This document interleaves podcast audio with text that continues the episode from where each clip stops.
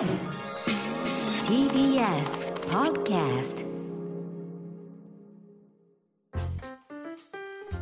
さてこの時間は講談社プレゼンツ金曜回転砂鉄道書店です、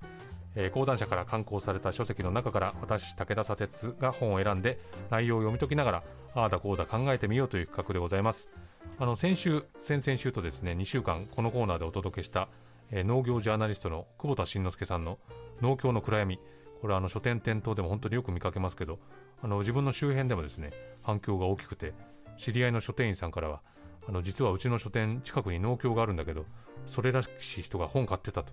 でもあまり近くにあるからちょっと起きにくいというような、まあ嬉しいようななんだか緊張するような報告がありましたけれども、まあ、この本読んでると、まあ、農協だけじゃなくていわゆる日本型組織企業にですねある意味共通する暗闇っていうのも見えてくるのかなというふうに思えるそういう内容でもありますんで、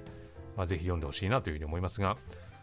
えー、今週からですね3週間にわたって紹介していくのが講談社現代新書から8月に刊行された本郷和人さんの、えー、歴史学者という病こちらの一冊でして今週、まあ、こちらの本を読み解きながらですね、えー、来週と再来週は著者の本郷和人さんにお越しいただきましてあれこれ話を聞きたいというふうに思っております、まあ、こちらの本まずですねもうカバーの写真と帯文が、まあ、両方とも強烈で引きつけられるんですね。この暗い部屋の中でパソコンの明かりなのかこう不気味に顔を照らされた本郷さんがこちらを向いてですね全部言っちゃうねっていうふうに書いたんですね、まあ、あの歴史を愛する人気学者の半世紀、まあ、半分生きるの半生半世紀にして反省の木こちらは反省するの反省ですがと書かれてるんですね。でこれ本開くとですねもう初めにの4行からしていわゆる普通の歴史学者の本じゃないぞというふうに分かります。ちょっと初めに読んでみますとね。腹が減った。確かこの辺に4日前に開けたクッキーがまだ何枚か残っていたはずだ。ガサゴソと気丈に広がる膨大な堆積物をかき分けるといつ食べたのか記憶にはない。せんべいの袋が顔を出した。思わず顔をしかめながら昨日の残りのコーヒーをすすり外観が微妙な桃色に変色しかけているデスクトップパソコンの画面に私は目を向けた、こう書いたんですね。もうカバーといいこの書き出しといい全部いっちゃうねという雰囲気が伝わるかなというふうに思いますが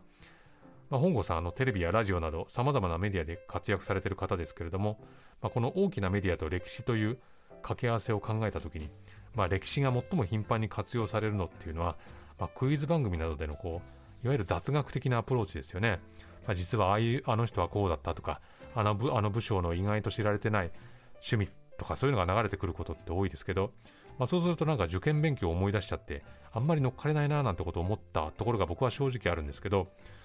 あと僕はあの雑誌でこう本特集とかですね本屋さん特集っていうのがあると必ず手に取って読みふけってしまうんですけど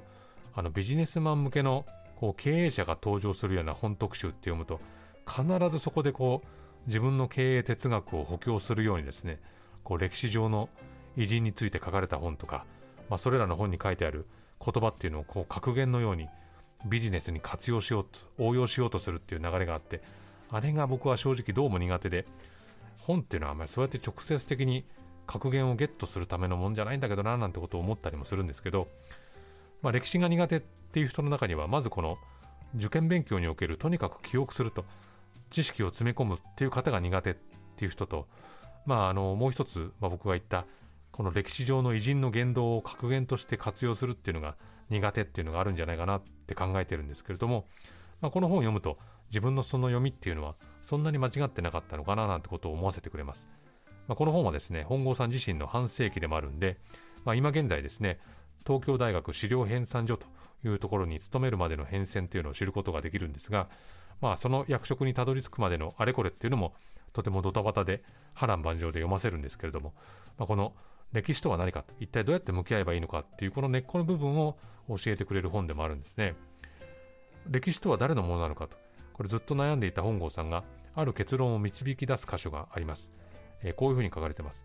私はある種の結論に至った。ああそうか。歴史というのは一体誰のものなのだろう。もちろんみんなのものだ。と目覚めたのである。偉人伝を単独した私にとっての歴史というのはごく少数の偉い人にのみフォーカスを合わせた狭くて仰ぎ見るものだった。それは決してみんなのものではなかった。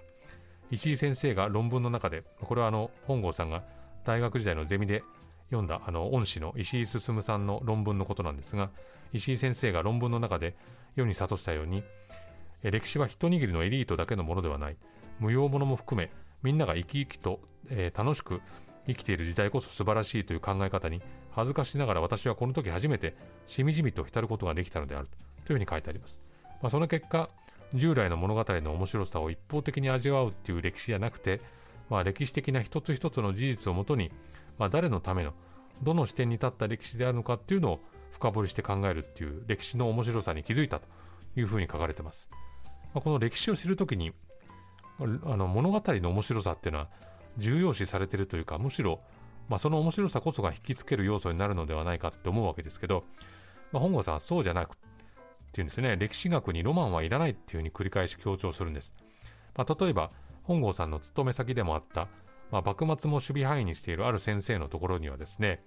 まあ、坂本龍馬とか新選組を扱いたいっていうふうに前のめりにやってくる学生が大半を占めるそうなんですけど、まあ、この2つっていうのはあの小説家の司馬太郎の影響下にある、まあ、ロマンの結晶とも言えるんだと。で多数いろんな資料の精読を重ねるっていう学問の対象には実はしにくいもんなんだけれどもみんなやりたいというふうに言ってくる、まあ、でもそういう学生を無下にもしたくないっていうジレンマがあるっていうんですね、まあ、その上で本郷さんこういうふうに書いてます。だからこそ言わなければならないのだが歴史学とはロマンや感情による歴史事象の解釈ではなくひたすらに科学的な実証を持って欲すべき欲すべしというのが歴史学の第一段階である。ただし歴史学発展系の第二段階として実証にばかりこだわっていてはダメなんだよというところまでたどり着かなくてはならないというふうにありますこの感情と行動っていうのを切り分けて考えなくちゃいけないこういうきつい書き方もしてるんですね最近の若い歴史研究者の中には歴史上の人物の心の中や感情を忖度しさもその人物の胸中を代弁するような発言をする方がいると。そうした態度は歴史の研究者としてはとても危険である。歴史上の人物の心の中に分け入り、当時この人はこんなこと考えてたんだということを語ると。まあ、それは作家や文学研究者の仕事だろうと。歴史学を研究する者の立ち入る場所ではないというふうに書いてます。まあ、歴史学の主流っていうのは実証を重んじる科学ですんで、まあ、人間の内面にこだわってはいけない。この辺りの指摘が、まあ、今回の本のタイトルのですね、歴史学者という病っていうところが言い表すことの軸なのかなというふうに思います。まあ、この物語と歴史学を切り分けるべき話の例として、まあ、あの皆さんご存知の本能寺の変、これについて挙げてるんですね。まあ、織田信長はなぜ本能寺の変を起こされてしまったのかというふうに問われたときに、まあ、首謀者の明智光秀が信長から過去に受けていた、まあ、直接的な暴力、あるいはあの明智光秀の母親の死にですね、信長は深く関わったからではないかっていういわゆる怨恨説があったりあるいは光秀が天下を狙ったっていう、まあ、野望説というようなまあ諸々の説があるんだけれどもこれらはまあ全て江戸時代の資料によるもので歴史学者として端的に申し上げると真相は誰にもわからないっていうふうにあるんですねだから例えば本郷さんがテレビに出て本能寺の変の真相を聞かれてもいやどうですかねっていうふうに答えるしかないんだけれどもそうするとなんだあの中途半端な返事はっていうふうに言われちゃうんだとでもそこで自分で作り上げた説っていう説っていうのを披露したら終わりだっていうふうに言うんですね。まあ、当たり前ですけれども、まあ、歴史がエンターテインメントになりやすい環境下でそれを守るっていうのはこれはもうこれで難しいことなのかもしれませんけれどね。まあ、歴史学が科学でなければならない。物語性を排除しなければならない。まあ、人間の情動の分析っていうのをやめて常に資料を参照しながら裏取りを重ねて、まあ、どんな行動でも思想でもまあ、そこでどのように記載されてるか、まあ、がんじがらめに中をつけていく必要があるというふうに語っています。まあ、そうやって実証するのが当たり前の世界の中で、